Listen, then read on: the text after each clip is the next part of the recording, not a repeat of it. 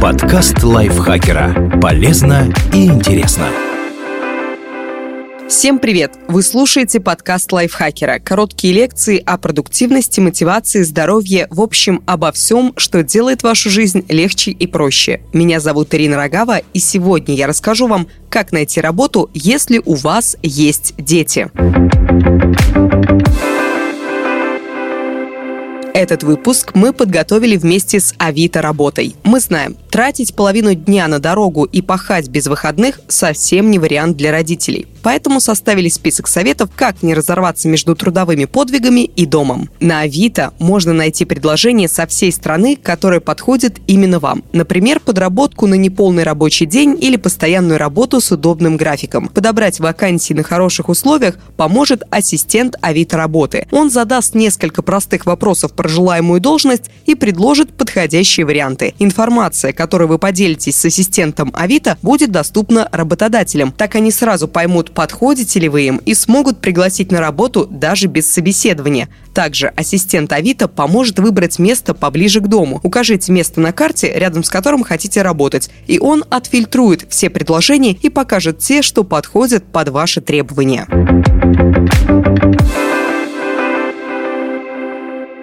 Смените сферу деятельности.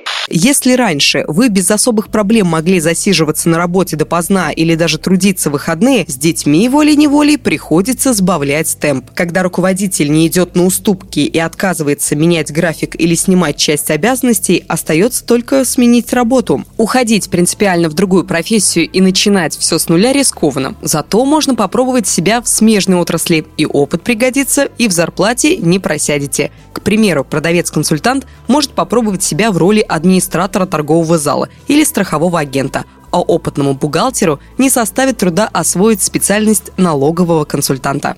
Ищите вакансии с удобным графиком. Стандартная пятидневка с рабочим днем с 9 до 6 подходит не всем, так что присмотритесь к предложениям с гибким графиком. В этом случае рабочий день может составлять все те же 8 часов с перерывом на обед. Зато вы сами определяете, когда он начинается и заканчивается. Еще один вариант – сменный график, например, 2 через 2 вместо классической пятидневки. Наконец, попробуйте обсудить с руководителем работу на полставки. Если ребенок младше 14 лет, один из из родителей имеет полное право попросить о переходе на неполный рабочий день и выходить на работу не 5 дней в неделю, а реже. При этом зарплата считается пропорционально отработанному времени, зато отпуск сохраняется в прежнем объеме не скрывайте, что у вас есть дети.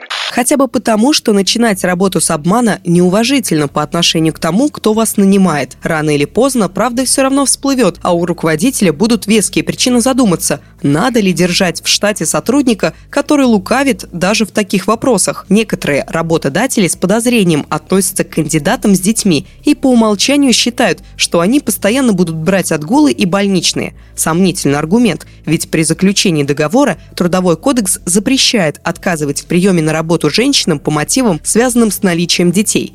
Есть и другие бонусы. Например, привлекать мать ребенка до трех лет на работу в выходные или сверхурочно можно только с ее письменного согласия. При этом она должна быть ознакомлена в письменной форме со своим правом отказаться от подобных предложений. Это же правило распространяется на семьи, где ребенка воспитывает родитель без супруга или супруги. В таком случае оно действует, пока ребенку не исполнится 5 лет. Объясните, что у вас есть кому сидеть с ребенком. Форс-мажоры случаются у каждого. То дети разболелись, то внезапный аврал на работе. Но руководителю важно, чтобы сотрудник четко выполнял свои обязанности, а не отвлекался каждые пять минут на личные дела. Если на собеседовании будут вопросы, объясните, что у вас все под контролем. К примеру, ребенок уже ходит в детский сад или школу, а на подхвате есть родственники или няня. Работодатель должен понять, что в плане ответственности и дисциплины вы ничем не отличаетесь отличаетесь от кандидатов без детей, а ему не придется регулярно отпускать вас в отгулы и мириться с опозданиями. Выбирайте работу ближе к дому. Например, в пределах получаса езды или вовсе в пешей доступности. В идеале детский сад, школы и кружки тоже должны находиться в этом районе, чтобы не приходилось лишний раз мотаться по городу. С точки зрения работодателя, у кандидатов, которые живут недалеко от работы, есть очевидные преимущества. Во-первых, они не будут опаздывать. Во-вторых, при необходимости им будет проще вечером задержаться подольше. Время, которое другие сотрудники тратят на дороги и пробки, вы можете посвятить работе или домашним делам. Если переработки в компании не приняты. Не стесняйтесь просить близких о помощи.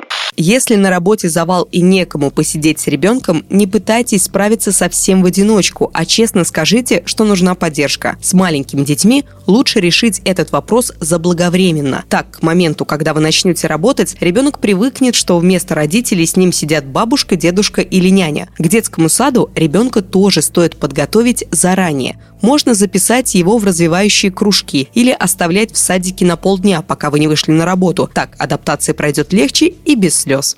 Покажите, что вы заинтересованы в работе. Руководителю важно знать, что кандидат настроен серьезно и не будет отлынивать от работы, оправдываясь проблемами в семье. Если вы ходите на работу после перерыва, заранее освежите знания по специальности и узнайте, что изменилось в вашей профессиональной отрасли с момента ухода в декрет. Если же сфера для вас новая, не бойтесь задавать вопросы, когда чего-то не понимаете. Интерес к профессии и активная позиция только добавят вам очков. В конце концов, не забывайте, что декрет – это тоже опыт. Вы умеете планировать время, можете одновременно выполнять несколько задач и все успевать. Такие качества пригодятся в любой работе.